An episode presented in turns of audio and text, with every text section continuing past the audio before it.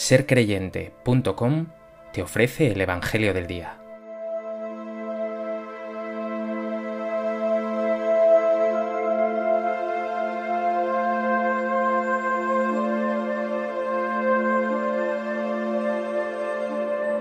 Del Evangelio de Marcos.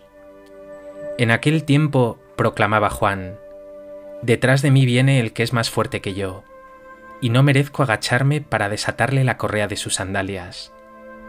Yo os he bautizado con agua, pero Él os bautizará con Espíritu Santo.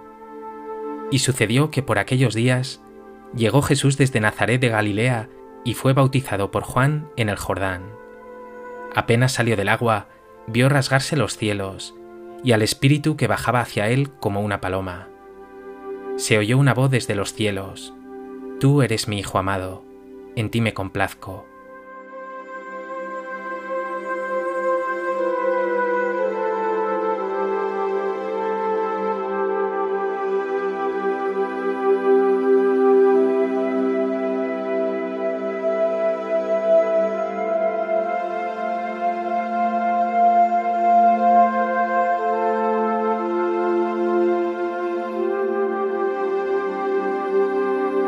La Iglesia celebra hoy el bautismo del Señor, que cierra el ciclo de Navidad.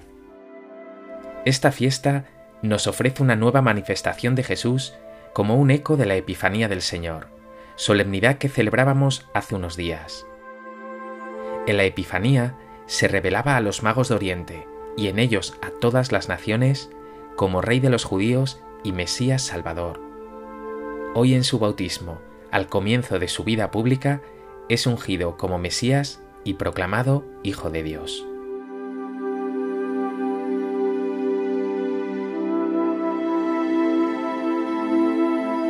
A propósito de este texto del Evangelio de Marcos, me gustaría compartir contigo tres reflexiones. En primer lugar, conviene explicar que el bautismo de Juan era un bautismo penitencial, un signo de conversión. ¿Qué hace Jesús entonces en esa fila de pecadores, esperando recibir este bautismo, precisamente Él que no tiene pecado, como dice la carta a los Hebreos, igual en todo a nosotros, excepto en el pecado? Es un gesto de humildad y solidaridad con nosotros sin igual. Los teólogos lo han llamado kenosis, es decir, abajamiento, el abajamiento de Dios. Jesús no quiere ser un fariseo purísimo que se separa de aquellos que viven enredados en el pecado y la debilidad. Al contrario, lo suyo es mezclarse con nosotros, hacérsenos cercano, tener compasión, ofrecer perdón. Lo dirá él mismo, he venido al mundo no para juzgarte, sino para salvarte. No he venido para ser servido, sino para servir. No he venido para hurgar en tus heridas, sino para, como médico, como buen samaritano, curar tus heridas. ¿Crees verdaderamente en este Jesús cercano, compasivo, misericordioso, que siempre te sana y te consuela?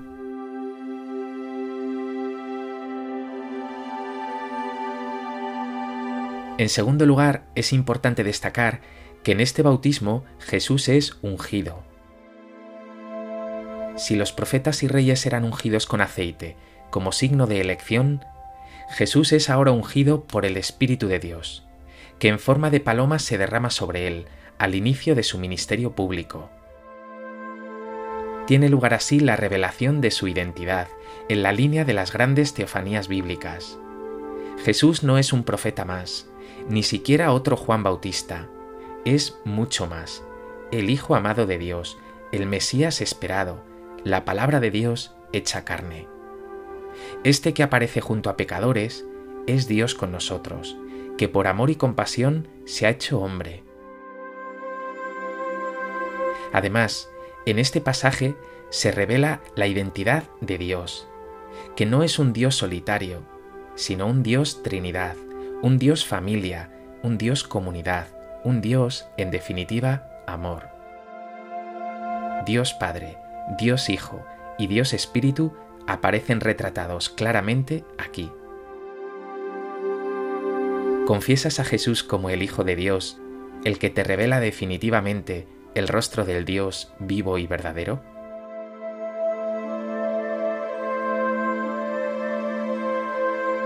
¿Te dejas emocionar por esta historia de amor tan increíble?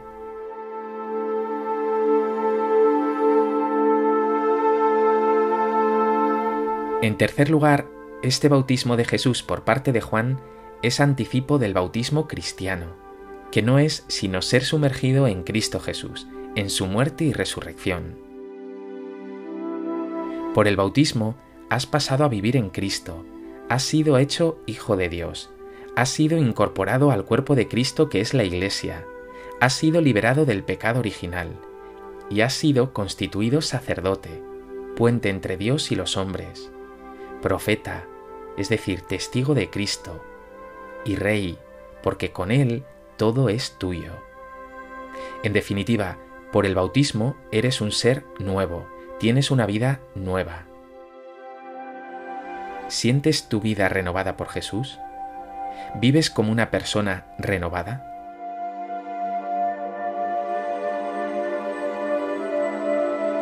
¿Haces realidad tu compromiso bautismal de ser con Cristo luz del mundo?